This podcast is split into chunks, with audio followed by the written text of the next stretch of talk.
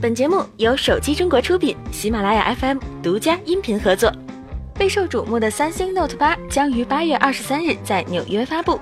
随着发布时间的临近，关于这款旗舰手机的消息也越来越多。虽然这款手机从外观设计到硬件参数都已经被爆料的差不多了，但三星自己却在发布会之前做了一回爆料者。三星 Note 八曾短时间上线三星美国商店，真机图也随之曝光。虽然官方紧急下架，但外观和之前爆料完全一致。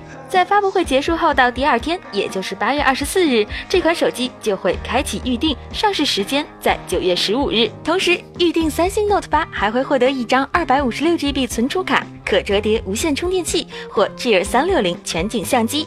而国行方面，有台湾媒体曝光了售价信息：六加六十四 GB 版售价六千二百八十八元，六加一百二十八 GB 版售价七千零八十八元，而六加二百五十六 GB 版售价七千九百八十八元。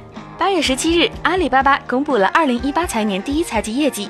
阿里巴巴该季度收入达到人民币五百零一点八四亿元，同比增长百分之五十六。截止今年六月三十日，天猫实物商品交易额同比增长百分之四十九，国际零售业务收入增长百分之一百三十六，达到二十六点三八亿元。第五上周五又上涨百分之二，收盘后。阿里市值约为四千二百五十亿美元。根据福布斯富豪榜实时的数据显示，马云的净资产预计为三百八十二亿美元，目前是中国首富，世界第十七大富豪。同样发布财报的还有腾讯。腾讯发布的二零一七年第二季度业绩报告显示，腾讯在二零一七年上半年总收入一千零六十一点五八亿元，比去年同期增长百分之五十七。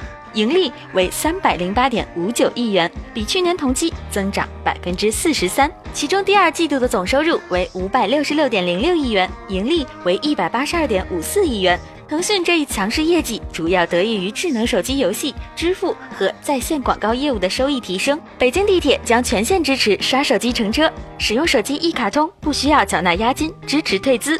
目前，包括华为、三星、小米、努比亚、一加、魅族等品牌近二百三十款机型已支持这一服务，用户仅需通过手机便可完成开卡等业务。不过，受限于 NFC 功能，iPhone 用户暂时无法开通这一功能。